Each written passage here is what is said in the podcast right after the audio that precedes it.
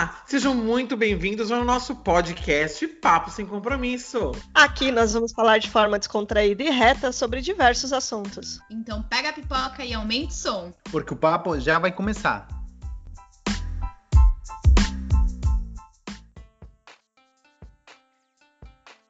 Olá, pessoal, seja bem-vindo a mais um Papo Sem Compromisso. Aqui é a Priscila. Oi, aqui é a Daniela. Aqui é o Marcelo. E aqui é o Cadu. E no episódio de hoje a gente vai começar uma nova série chamando-se Vivendo Fora. Então, para hoje, nós vamos começar a falar um pouquinho de como é viver no Japão. E para a gente saber um pouco como é viver no Japão, a gente está chamando a nossa amiga Paola, que mora lá atualmente, que vai dar para a gente, vai responder algumas perguntas que todo mundo tem curiosidade de saber e dar umas dicas de como ir para lá e não ficar boiando. Oi, Paola, tudo bem? Olá, pessoal, tudo bem? Obrigada pelo convite. E... Então, a gente tem aqui algumas perguntas que as pessoas mandaram pra gente sobre como é viver fora. Você vive no Japão, que é um país uma cultura bem diferente.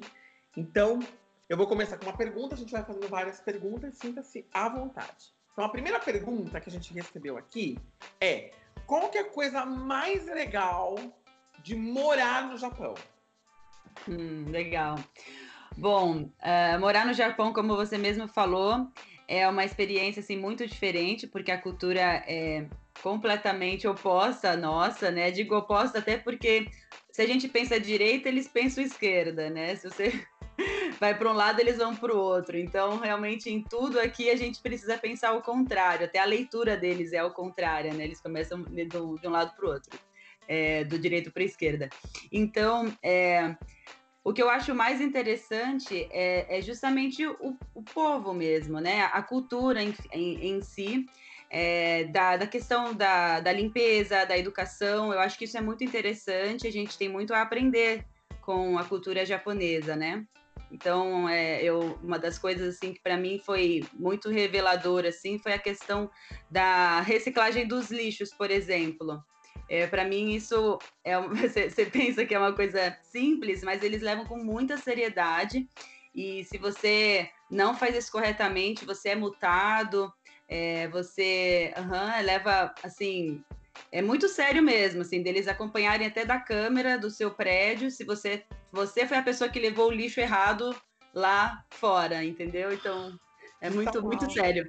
Uau! Nossa. investigação para saber quem é que foi culpado, a pessoa irresponsável, né? Exato, porque tem a lixeira do prédio, né? Mas quem foi que levou aquele lixo errado? Aí eles vão na câmera descobrir quem foi o morador que levou aquele lixo, sabe? Nossa, é, é interessante. Aqui o máximo que a gente sabe é quem roubou um biscoito no mercado. Lá não, né? Lá é quem roubou o lixo errado. Exato, então. Para vocês verem assim, quanto é sério. Então, eu nunca levei a multa, então eu não, não doeu no meu bolso, eu não sei quanto foi, quanto, quanto é, na verdade, mas eu, eu tenho alguns amigos que foram multados, sim, brasileiros, inclusive, e eles falaram que não foi barato. Nossa. Adoro brasileiro fazendo brasileirice no exterior, né, gente? Como é gostoso, né? Como é bom não, sentir é um engano. A pessoa às vezes não sabe fazer direito, não é que faz mas é isso que é uma pergunta. As instruções que você recebe de relação a isso, bem duas línguas, porque imagina você ter um papel cheio de risco saber o que fazer, né? É. Olha, é, pelo governo a gente recebe sim, uh, tipo um calendário do lixo mostrando o dia certinho de cada coisa, inclusive com algumas instruções e tem em português, porque a, a comunidade brasileira aqui é muito grande, né? Não na região onde eu moro, em Tóquio, mas em outras regiões onde tem fábricas. É, mas ainda assim é muito difícil de entender, gente, muito difícil, porque assim são umas sete categorias diferentes de lixo, sabe? Nossa. É muito, assim, é bem diferente, é bem difícil. E, e aí, assim, é, cada é, prefeitura tem a cor do lixo diferente da outra. Então, isso é uma coisa que não vem no, no calendário, porque o calendário é, única, é único para o Japão. Então, aí que a gente se atrapalha às vezes. Ah, isso aqui é no lixo amarelo, isso aqui é no lixo azul, isso aqui é no lixo transparente. Então Nossa. tem que separar tudo. Alegria Caramba. de anos, gente. Olha que maravilha. aqui, no, Aqui no Brasil, quem faz reciclagem divide no máximo entre orgânico e não orgânico. Isso Olha, tem sete por categorias. exemplo, que nem no nosso prédio, a gente tem até a divisão, mas na hora que vai fazer meio que a coleta, eles juntam tudo É. e É, aí é joga levado tudo sério. fora, tipo, no, no, no mesmo caminhão de lixo. Então, os moradores até faz a divisão, mas não tem efetividade no final. Hum. Então, isso que é um ponto interessante, porque eles vêm buscar aquele determinado tipo de lixo naquele determinado dia. Então, dá certo por isso a coleta seletiva, né? E é, é, é interessante que a, a mentalidade deles é diferente da nossa quanto a isso. Então, se você andar nas ruas do Japão, você não encontra lixeira, por exemplo. Só que ao mesmo tempo você não vê lixo no chão. Aí você fala, ué, como assim? Porque as pessoas levam o que consumiu com você, consigo, né? Tipo, o saquinho junto, às vezes o dia inteiro fica andando com aquele saquinho de pão na bolsa ou aquela lata até achar uma lixeira específica de coleta seletiva. Então, a, a mente deles, assim, já é sempre coleta seletiva. Não, não existe botar tudo no mesmo lixo, em lugar nenhum, nas ruas, na sua casa. Então, é, isso é bem sério mesmo. Nossa, Eu- legal. Eu surpreso que é sete tipos de lixo, porque a única iniciativa que eu conhecia é, eficiente de reciclagem era no Equador. Só que no Equador eles somente têm quatro categorias de lixo. Eu acho que eles têm três divisões para as casas e eles têm um tipo de lixo que é lixo mais é, de fábrica ou, que, ou de, coisa médica que é, para- ele não ele não pega em casa. Ele, outro, tem outro processo separado. E eu até fui à fábrica que eles reciclam e tal. Mas assim, é bem eficiente, mas não chega no ponto que as pessoas levem as coisas com elas na, é, para casa ou até o final do dia. É, é, assim, eu fiquei surpreso, até um, um bem mais para frente, né? É, evolução. Sim, sim, é muito Nossa. interessante. Então, para mim, isso foi uma das coisas assim que eu precisei entrar na cultura mesmo, sabe? Por- porque tem essa questão das regras e porque você não consegue não, não andar na regra, porque, como eu disse, não tem lixeira na rua é, com lixos em gerais, então você acaba tendo que entrar na, é, no mindset deles, no modelo mental deles. Ah, mas é bacana, né? Porque faz uma, é uma transformação, né? É uma transformação positiva na vida da pessoa, né? Sim, Bacana. sim. Agora, eu queria fazer uma pergunta que, é, para mim, eu acho que é muito interessante, que é por que, que você escolheu ir para o Japão? Porque eu fico pensando, porque o Japão é muito diferente no Brasil, é extremamente diferente, é praticamente oposto, né? A gente vê pela. O, aqui no Brasil, quando a gente sobe uma escada rolante, aí você fica na direita para deixar a esquerda livre. No Japão é o contrário, né? Que eu, eu fui uma vez, eu sei, isso ficou marcado para mim. Andar na rua também. Passando vergonha, na verdade. É, então. Porque A gente ficava, é, a gente ficava lá na direita, paradinha, e aí o pessoal passando na direita, eu falei, nossa, que estranho. Aí a gente Nossa. começou a parar pra perceber e falar, não, aqui é o contrário. Aí, assim, o que faz uma pessoa ir para um país que é completamente diferente da sua cultura, assim, o Japão? Sim. Bom, tem o fato, tem acho que dois eh, pontos principais. O primeiro é que, pelo fato de ser da, da Soka Gakkai, budista, então desde pequena eu ouvi falar do Japão. Meu pai foi ao Japão cinco vezes, minha mãe duas vezes. Então não era assim uma coisa muito distante, apesar de fisicamente ser distante, era muito falado sobre o Japão. Então eu sempre tive essa curiosidade de conhecer o país. É, segundo, eu tenho, tinha, né, porque ela já é falecida, eu tinha uma avó japonesa. A, a madrasta do meu pai é, é japonesa, então eles cresceram já nessa cultura também da família, porque ela, enquanto avó, cozinhava comida japonesa pra gente, ela tinha alguma né, cultura assim, então é, até isso para mim era algo muito próximo. Agora, quando eu vim para o Japão em 2016 visitar o Japão como vocês fizeram, ali ah, nasceu o desejo de estudar aqui no Japão. Até então eu não tinha esse desejo, né? Eu tinha o desejo de conhecer. Aí, beleza, agora conheci. Quando eu cheguei aqui, eu falei: não, não quero só conhecer, eu quero morar também. Então, é, foi quando eu vim visitar a Universidade Soka, que é a universidade onde eu estudo hoje, que esse desejo acendeu. É, só que na época ainda não tinha um curso que eu pudesse fazer. Então só ficou assim, um desejo bem distante, sabe? Tipo, ah, um dia, se der certo, quem sabe. É, mas assim, é, minha vida não era nem, nada desenhada para isso, né? Primeiro, eu não tinha um inglês fluente para vir estudar aqui, porque eu sabia, japonês eu sabia que eu não ia conseguir estudar a tempo, então eu tenho que buscar um curso em inglês, mas meu inglês também não estava bom. É, assim, eu, eu, tinha um trabalho que demandava muito de mim na época, então eu não conseguia me ver assim, né, saindo da, pedindo demissão, por exemplo, saindo daquela rotina. Então foi uma decisão assim com bastante sabedoria. É, quando eu vim de novo para o Japão em 2017. Aí eu vim é, pelo grupo de treinamento e naquele momento eles anunciaram que tinha um curso é, sobre paz. Aí eu já falei, puxa, aqui é possível eu estudar, porque eu já estudava inovação social na época. Então foi onde eu vi esse link e depois me preparei para entrar aqui mesmo no mestrado. E há quanto tempo que você está aí, Pã? Olha, eu vim aqui em 2000, uh, ah, final de 2018 foi quando eu vim para ficar direto, né? Então vai fazer um ano e meio que eu tô direto, mas eu tinha vindo também é, no início de 2018, fiquei três meses. É, aí foi quando a gente montou a casa e tal, mas precisei voltar para o Brasil até por questão de visto. E aí retomei em dezembro. Ah, legal. Entendi. E me conta uma coisa, Voltar para o Brasil. Essa é uma pergunta que todo mundo, quando você sai do país, ela é latente. Quando você vai embora, que você está morando em outro país, a primeira pergunta que as pessoas fazem é: você pensa em voltar um dia para o seu país de origem? Eu sei que a saudade existe, bate aquela vontade de ver os amigos, família, etc. Mas a pergunta é: você pensa em voltar um dia para morar no Brasil? Uhum. Olha, é, é uma pergunta acho que a gente se faz direto quando a gente mora fora, né? Uh, então, assim, o que eu, eu tenho em mente? É, até 2030, o meu objetivo é atuar pelos Objetivos do Desenvolvimento Sustentável da ONU.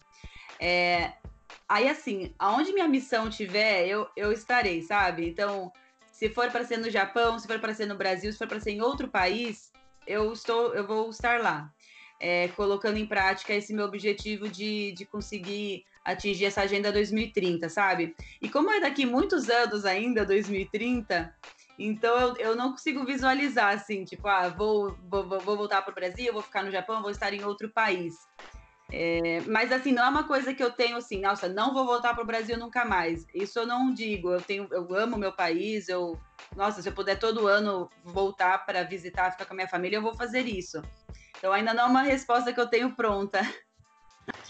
Bom, a minha pergunta para você é: o que tem no Brasil e que falta no Japão? Na sua opinião. Ai. Na sua opinião, lógico. Sim, bom, eu amo comida brasileira, então eu acabo tendendo para responder sobre comida. Pode falar que tá faltando farofa nesse lugar. Sim, farofa com certeza. Não, então, uma coisa que eu sinto muita falta é de padaria brasileira e de restaurante self-service porque aqui não tem, assim, essa. Primeiro que a, a, a, padaria brasileira realmente só existe no Brasil, esse estilo de padaria, né? Que tem, tipo, tudo, desde a, dos pães, aí já o restaurante, é, a lanchonete, tipo, tudo no mesmo lugar. Realmente o Brasil, ele é único nisso.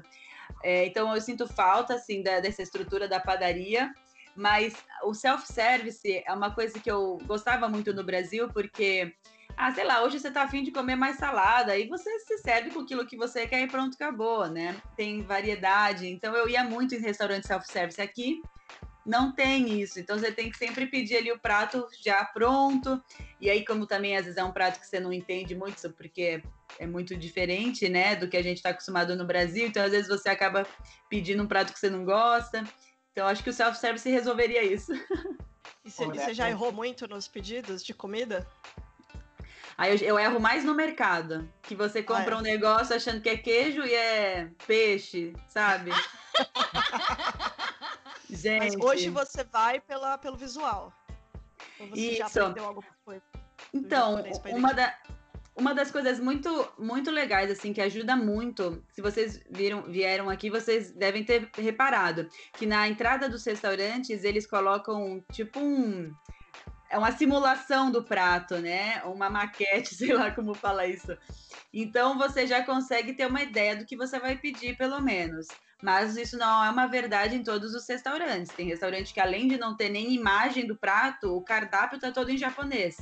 Então você tem que meio que na sorte, assim. Você pede meio que as coisas que você sabe, que você gosta, tipo caragué, que é o frango frito, é, o curry, o kare, né, que eles chamam que é o curry, é, gohan, que é o arroz japonês, então o don, você vai mais ou menos dos nomes que você sabe, aí você, você pergunta, tem isso? Ah, então tá bom. Pode ser esse. O cara vem com um monte de opção, né? Que nem, por exemplo, você vai no mercado, eu tenho verdadeiro ódio quando eu vou em restaurante, que você fala assim, queria uma carne. A pessoa fala assim, você quer carne assada, frita, cozida? Você fala, meu, eu só queria uma carne, né? Então, fala, eu quero um arroz. A pessoa te dá 85 opções de arroz, falando rápido em japonês, imagina um desespero, né? É, exatamente. Não, não dá.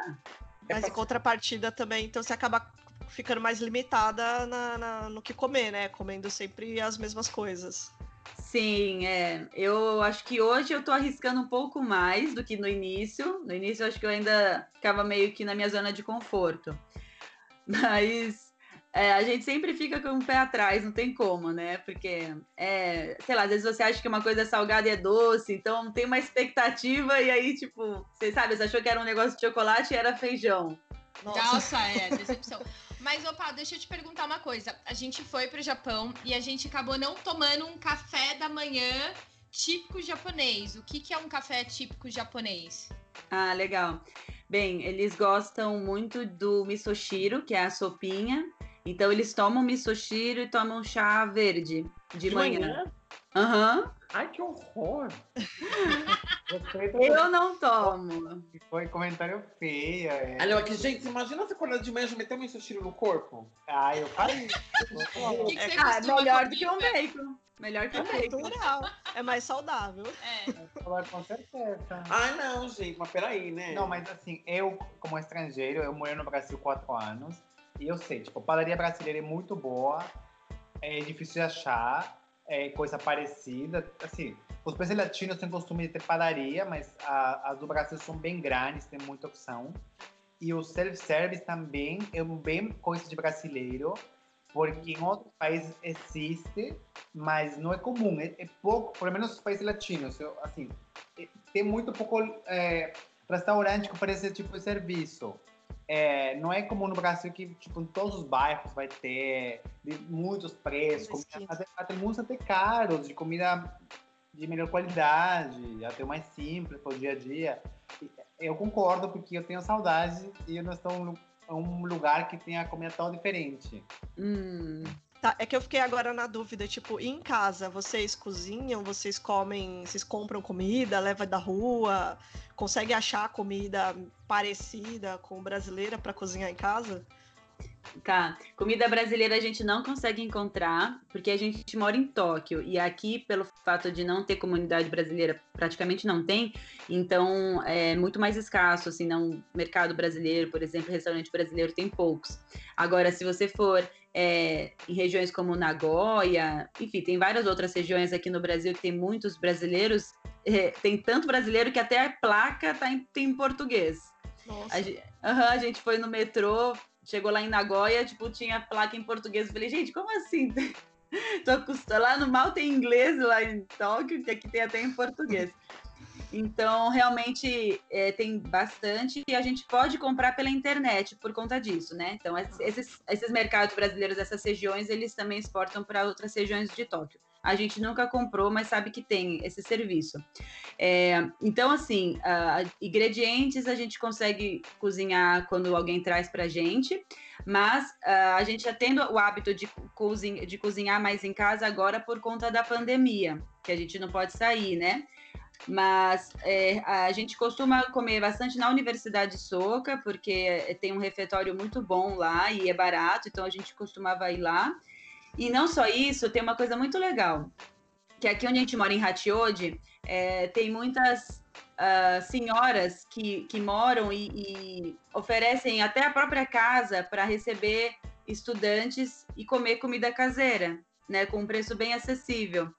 Então tem duas casas que a gente vai aqui, é muito legal, assim, é a casa da pessoa, enfim, é quase como se fosse uma casa, é, e com umas mesinhas e você come a comida dela, é muito bom.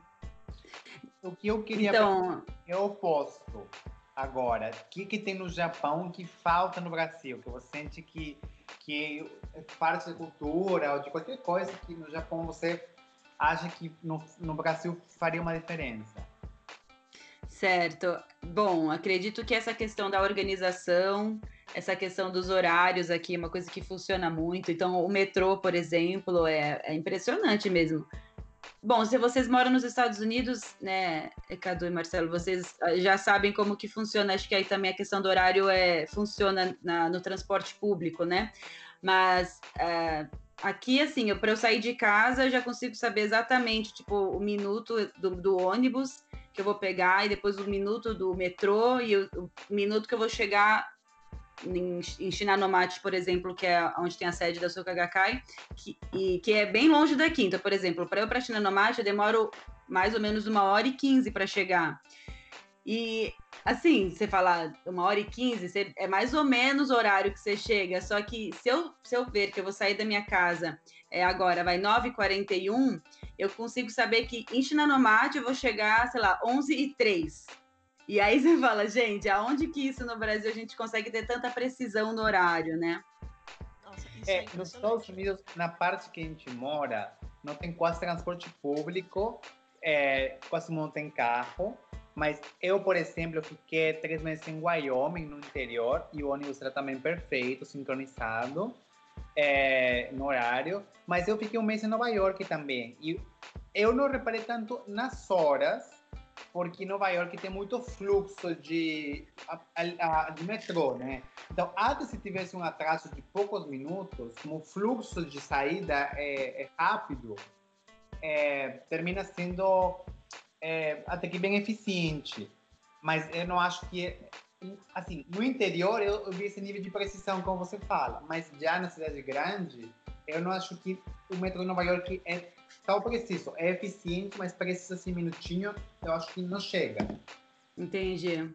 É, aqui, porque assim, é, se eu quiser marcar com uma amiga que já está em Chinanomate e a gente vai se encontrar naquela estação, naquele horário, ela pode ficar na plataforma onde eu estou naquele vagão, por exemplo, e ela entra no mesmo que, vagão que eu daqui uma hora e meia, sabe? É, ah, é muito louco isso.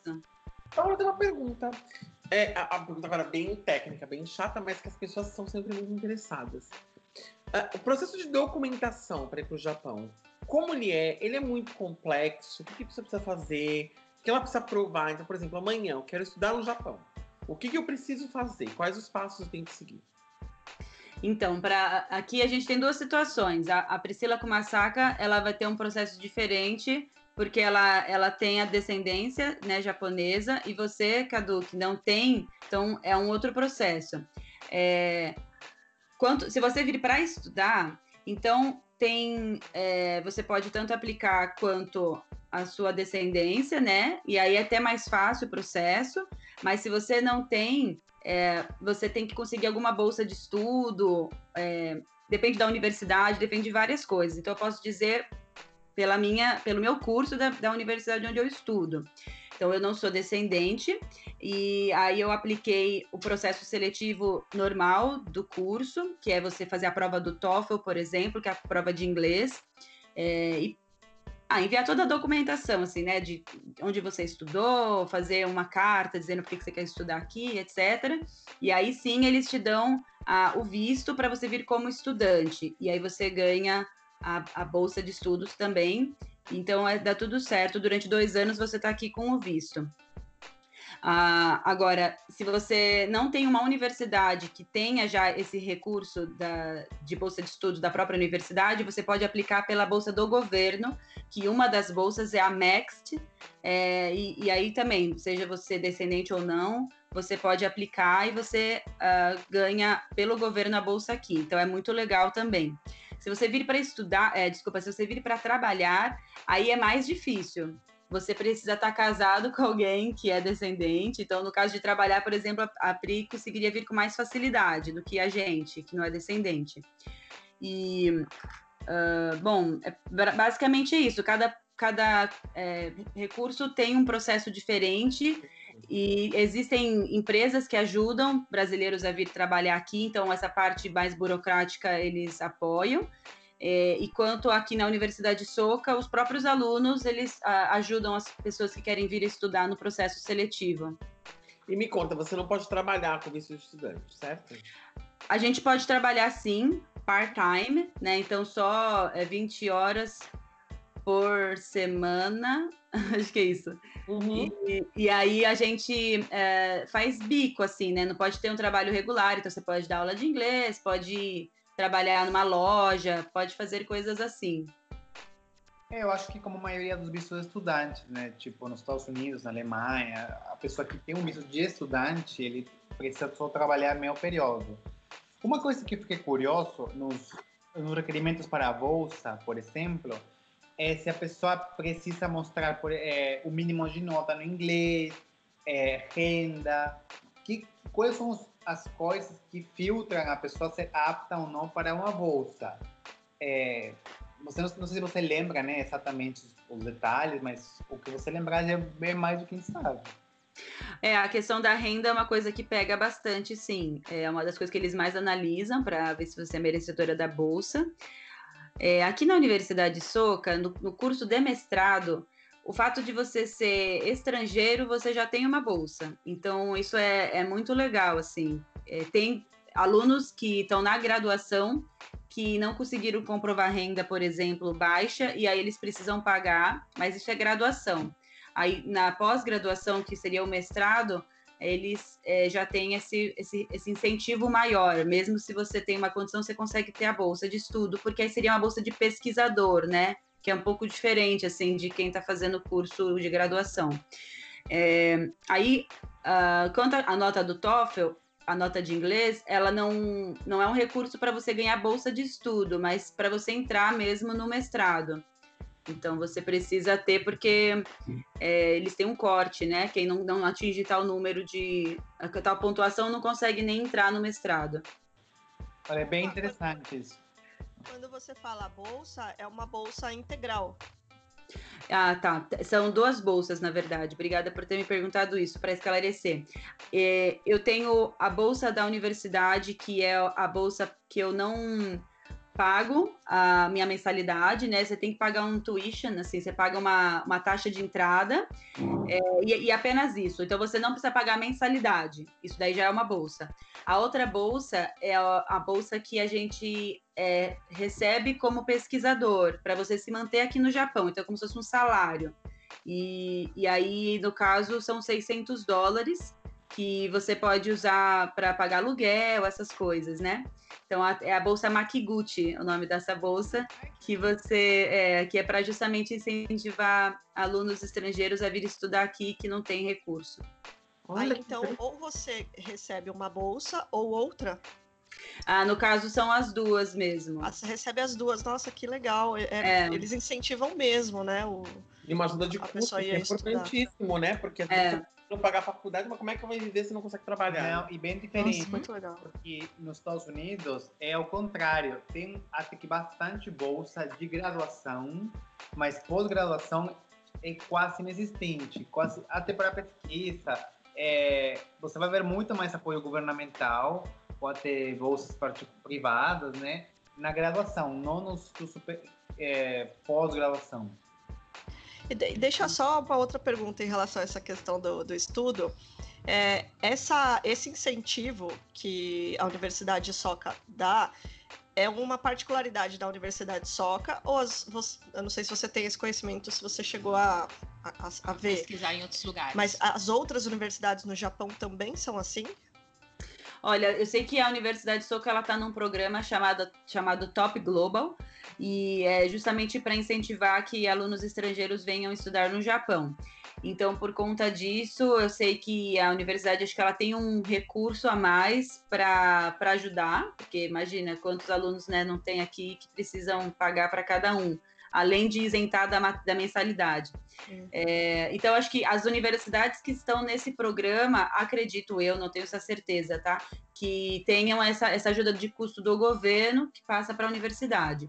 E aí, consequentemente, para o aluno. Uh, mas o fato da Universidade de Soka ter a bolsa Makiguchi, aí sim é uma, é uma questão específica da universidade, é, que aí eu, eu não eu até preciso me, me, informar se a bolsa Makiguchi é a que me dá o tipo salário ou se é a que me isenta da mensalidade. Ela é uma das duas, eu não sei te dizer qual das duas. Sim, Tranquilo.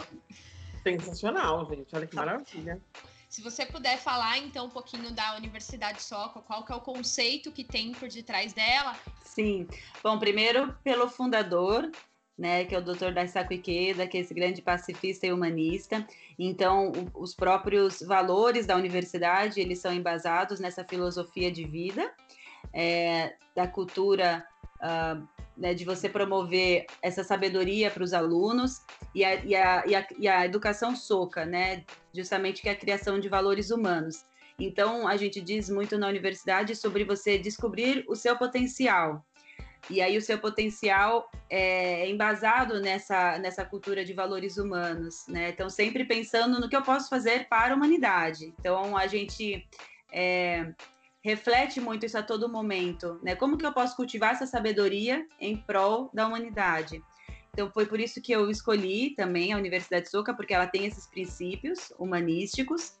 Ah, e, e todo o ambiente, assim, né? Aqui, é, agora a gente não está indo presencialmente para a universidade, mas, assim, é, a- a- o recurso mesmo, né? A estrutura, ela é muito boa, assim, é, é- como eu posso dizer, assim, é muito novo, né? Tem prédios muito novos, então a, a- própria estrutura da, da universidade, ela te proporciona é, você ter o melhor ambiente de estudo, né? Então tem é, um, um espaço que é só, pro, por exemplo, para os estrangeiros e a gente é, tem uma biblioteca com ah, boards assim que a gente pode é, escrever e estudar junto e as poltronas assim muito confortáveis. É, então você realmente vê que tudo é desenhado para que você tenha uma, um melhor ah, melhor experiência de estudo, né?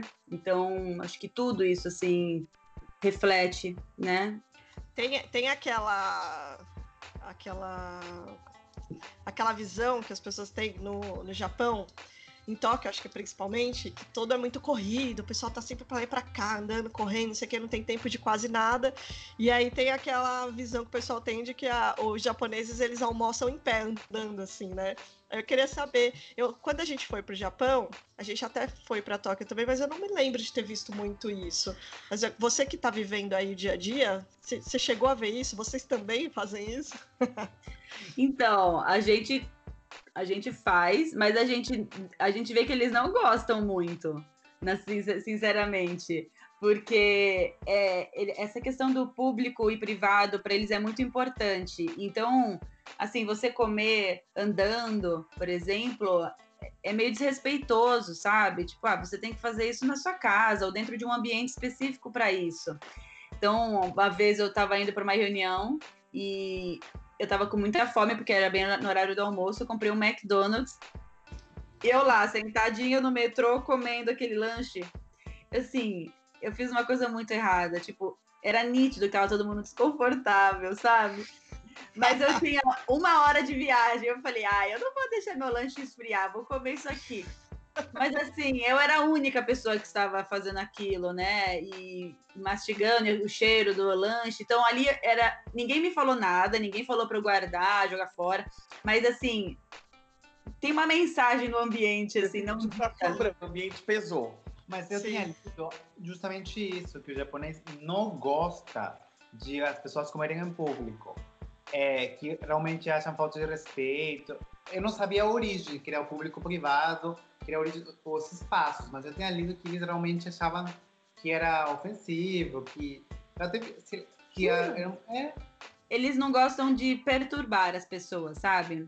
Então, até uma coisa que pra gente foi uma grande mudança de hábito é quando você tá nos transportes públicos, você não pode falar ao telefone. Assim, não pode nem mandar áudio. Nossa, eu ia achar o máximo isso aqui no Brasil. Então, e eu, eu, eu tinha esse hábito, assim, tipo, às vezes eu tava no Brasil, precisava pegar o metrô, eu ia mandar um áudio e falava, ah, vou fazer isso no metrô porque eu não vou fazer nada lá. Então eu fico respondendo minhas coisas, ligo pra alguém. Só não ligava às vezes porque a, a internet não funcionava direito no metrô, mas se eu pudesse eu fazia ligação no metrô também, para ganhar tempo. E aqui, tipo assim, não, você entrou no ônibus, você não pode falar ao telefone, nem mandar áudio, porque você vai perturbar a pessoa ao seu lado, que talvez esteja dormindo, talvez esteja querendo falar, sei lá, ler, né? Eles leem muito no metrô e no ônibus. Então, até você conversar com a outra pessoa, você tem que fazer isso bem discretamente, não ficar gritando, falando alto, eles não gostam de atrapalhar. Ou seja, Não, eu, eu já peguei. Eu, eu já tive uma experiência bizarra, várias experiências bizarras aqui no Brasil de gente assim falando no telefone, mas pessoas que têm um tom de voz muito alto, que assim, você tá no ônibus ali e você começa a perceber várias pessoas se entreolhando, falando, gente, de onde tá vendo isso?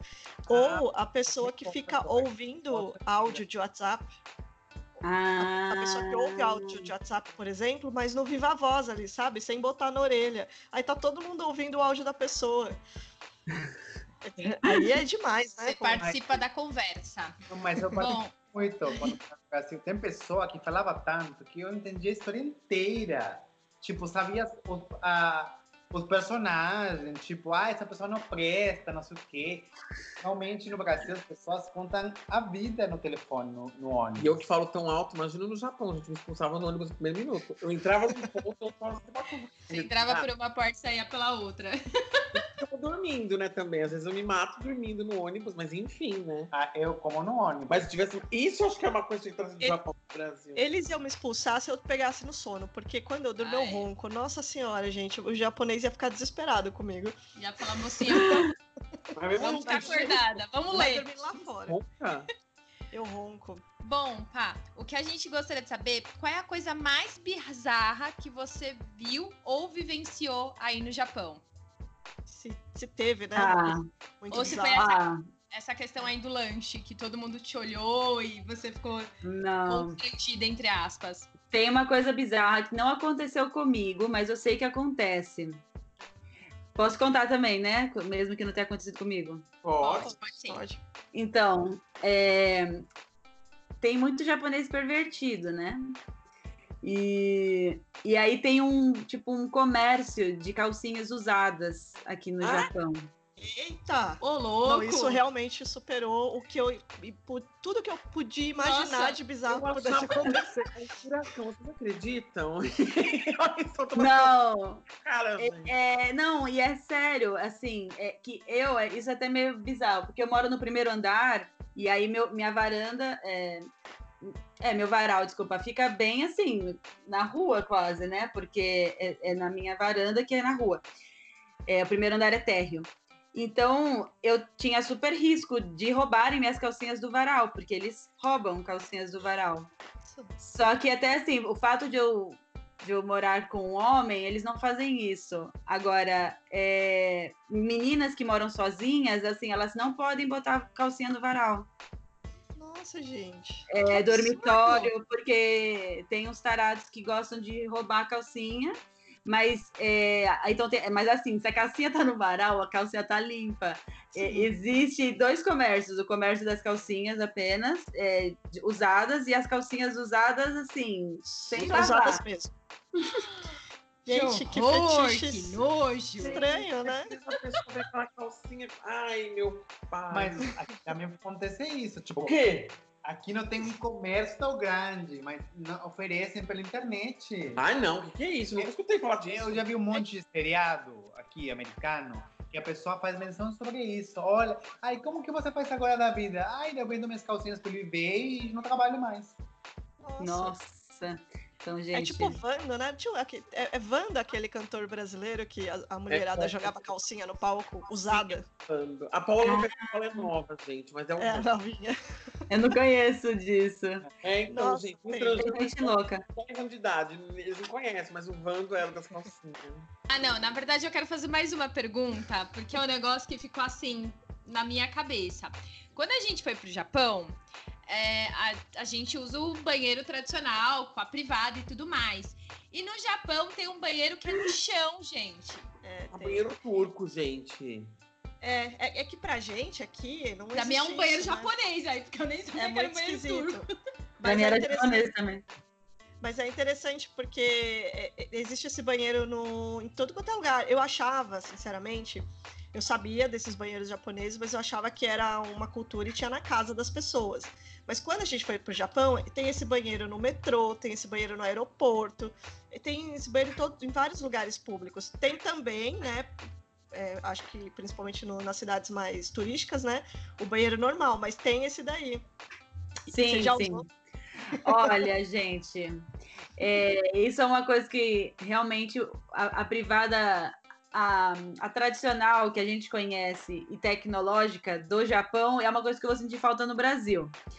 Mas essa outra, que é só o buraquinho no chão, realmente essa eu não consigo me adaptar. Eu, eu assim, já fui porque era a única opção de, algum, de um lugar que eu, que eu fui assim, visitar mais é, antigo. E assim, eu me atrapalhei toda, enfim, deu tudo errado. Eu não consegui usar a privada dessa daí. Mas a outra, a privada tecnológica do Japão é uma que eu gosto muito, porque ela tem o um assento quentinho, ela toca musiquinha. Você Ai, sabia disso, Cadu? Eu já ouvi falar nessa história do, da, da privada quentinha. Tem uma que te joga uma aguinha também, né? Isso. Pra no Nossa, final. muito legal. Essa daí eu acho que eu vou sentir falta no Brasil, porque realmente eu gosto dela. É, enfim, mas a, a, a, privada é uma coisa interessante no Japão. Mas é que o frio que ela te diferente, gente. Se levantar à noite fazer um xixi no frio, é a coisa mais deprimente do ser humano. Eu chego a ter depressão. Mas a Rússia também é frio e a pessoa não tem um negócio. Então, mas a, na verdade, verdadeira. Deveria ter. Por exemplo, na Inglaterra. A Inglaterra é frio. E eles têm tapete no banheiro. Carpete que nem de casa, nem no banheiro. É carpete no banheiro. Você imagina que loucura? É. Mas, mas enfim, qualquer quentinho. Né? É, mas o privado pode ter, assim, além da origem é, cultural, cultural e tal, assim, eu já vi falar que a privada tradicional que a gente usa não é, não é idônea pelo ângulo que ela tem para fazer as coisas. Tipo assim, a gente se adaptou porque é o popular, todo mundo tem, mas não é feita num ângulo para Anatomicamente ela não é a ideal, né? A nossa vida. Ai, gente, olha é, mas é, eu prefiro ela. Tá tudo certo. Opa, tem alguma alguma curiosidade assim que vem na sua mente que você acha de, de coisas que a gente não perguntou que você acha interessante mencionar? Sim, é, tem o onsen. Já ouviram falar sobre isso? Não. não. Então, e, e, os, os onsen são os banhos coletivos aqui no Japão. Ah, tá. E aí, eu já tinha ouvido falar, mas eu demorei um ano para ter coragem de ir. Hum. Por quê? É, mas assim, é por puro, puro, preconceito nosso, né, brasileiro. E aqui que eu fui entender que a forma como os brasileiros enxergam os corpos são muito mais sexualizados do que os japoneses que é uma coisa muito natural para eles. Então, eu vou explicar. São espaços que é, são uh, banheiras, assim, como se fossem ofurôs gigantescos, é, com água bem quente. E aí só pode entrar totalmente nu nesses banheiros, né? Nessa, é, nesses onsens. Então você vai num espaço que aí tem o, o espaço dos homens e espaço das mulheres. E aí uh, no caso, assim que você entra no vestiário, você já vê todas as mulheres peladas tomando banho. E no caso, os homens, os homens. E aí você tem que se banhar, tipo, tomar um banho é, primeiro para você entrar na banheira, para você não entrar sujo. E aí, assim, a primeira vez para mim foi muito desconfortável, porque eu nunca tinha ficado pelada na frente de tantas mulheres. Mas aí depois você vai vendo que aquilo é natural. E assim, tem criança com idoso, com todo mundo, tipo assim, convive naturalmente e completamente nu mesmo. Então, é, depois que eu fui a primeira vez, aí eu super gostei. Primeiro porque realmente é muito relaxante, assim, você você é, esses espaços eles são muito bonitos, né? Tipo como se fossem é, tem umas cachoeirinhas assim, simula, né? Uh, como se você tivesse ao ar livre e e são vários tipos de banheiras também e você você pode ficar o dia inteiro ali, se você quiser, né? É, relaxando o corpo tal. Então tem espaços de massagem também. Então é muito bom. Eu já fui umas três vezes depois disso. E eu acho que é uma coisa que eu vou sentir falta no Brasil. Sensacional. Pra gente fazer um paralelo, é tipo um espaço de spa. Isso. Ou como se fosse uma sauna? É, tem sauna lá dentro também. Mas é, é como se fosse um spa com preço bem acessível. Porque no Brasil, você pensa spa, você já pensa assim, né? Pessoas ricas e tal, quem tem dinheiro. É, aqui não, assim, é super barato e qualquer pessoa vai, qualquer pessoa tem acesso. E, e, é muito cultural, assim mesmo. Desde pequenininha elas costumam ir. Inclusive na própria Universidade Soca, nos dormitórios tem um 100 que é tipo cultural. Então você tem a opção de tomar banho normal no vestiário e também no onsen com as suas amigas, entendeu? Que divertido, né? Olha, vocês viram que coisa, vocês são tão fechados. E agora, assim, eu acho que para terminar, uma coisa que eu queria comentar, eu queria que você desse um pouco a sua opinião, é assim, eu, eu falei isso no começo da, da, nossa, da nossa conversa, mas eu queria trazer um pouquinho outra vez essa conversa aqui pra gente que é o sentimento com relação ao seu país. Porque muita gente pensa, quando a gente sai do nosso país, que a gente aperta um botão vermelho e a gente apaga todo o nosso vínculo com o nosso país, né? E a gente acaba não se importando com as coisas que acontecem. E aí a gente pensa, ah, porque muita gente tem aquela visão de sair do país, começa a criticar o país e esquece, né? E o ponto que eu queria trazer aqui para nossa audiência, que a gente já gravou em outro podcast, é o projeto que a Paola criou, que é o Ninguém Mexe Comigo. Quem não ouviu ainda, volta lá, a gente tá um, um episódio específico para isso. Mas eu queria dizer o seguinte: uma pergunta bem, sem politizar muito, mas eu queria entender. Como você está vendo o Brasil hoje morando no Japão? Bom, é, enquanto aluna de é, relações internacionais, né, dentro do mestrado, o meu mestrado ele está dentro dessa área de estudo. Então, a todo momento a gente está discutindo as questões do Brasil, porque eu preciso trazer aquela determinada situação pela ótica brasileira, né? Então, é isso que é muito legal do meu curso, por exemplo, porque tem é, pessoas de diferentes nacionalidades, todos os continentes representantes, e, e aí você vê, né, o mesmo problema pela ótica de uma, uma pessoa que mora na África, mora na Austrália, mora na Europa, e então eu acho que eu respiro muito isso por conta do mestrado, né? Mas é, uma coisa que é interessante de, de analisar é que o, o nosso uh, presidente, né? Ele realmente ele não é bem visto fora do Brasil. É, então, até pessoas assim que eu nem conheço fala, nem eu falo que eu, eu falo que eu sou brasileira, eles falam, puxa, né? Tipo, sinto muito aí pelo que está acontecendo né? Que difícil, né? A situação que vocês estão passando. Aí eu falo, é, realmente, tal. Então, é, você vê assim, né, que tá todo mundo percebendo que o negócio não tá rolando, né? Que não tá sendo um, bom governo, tal. Então, para mim tá sendo bem nítido porque eu tô fora. Então, eu tô tendo é, um olhar também de pessoas que não estão ali no, no vulco vulco, né? No olho do furacão e, a, e analisando de uma maneira mais sensata, ao meu ver, né? Então, eu, eu, eu, vejo que há essa discussão e, e Bolsonaro é está sendo muito falado na mídia, mas não de uma forma positiva. Qual a pergunta mais absurda que você já escutou quando você fala que você é brasileira aí no Japão? Ah, eu acho que tem aquele estereótipo assim, né, de tipo, ah, Brasil, samba, mulher que, é, sei lá, gosta de beijar na boca em público e, e enfim, usa roupa curta, tem um, uns estereótipos assim, meio bizarros, né? É, que eu acho que acho que vai precisar de uns anos ainda para tirar essa imagem do Brasil apenas assim. Sabe, além desse estereótipo, assim. Não, essa questão do, é, de, de falar, tipo, ah, samba, Neymar, não sei o quê, mas assim, tipo, ah, tá bom, entendeu? Eu não acho que isso seja tão bizarro, porque é a, é a imagem que é pintado para eles, entendeu? Que o Brasil é só isso. Bom, gente, então, esse foi o nosso papo com a Paola Ortolan. Então, assim. Vivendo no Japão. Vivendo no Japão. Se vocês tiverem muitas perguntas depois de ouvir esse podcast, a gente pode fazer uma parte 2 com ela. Então, assim, caso tenha alguma coisa que vocês depois escutaram, quiserem, querem tirar mais dúvidas, uh, entra no nosso Instagram, no Papo Sem Compromisso.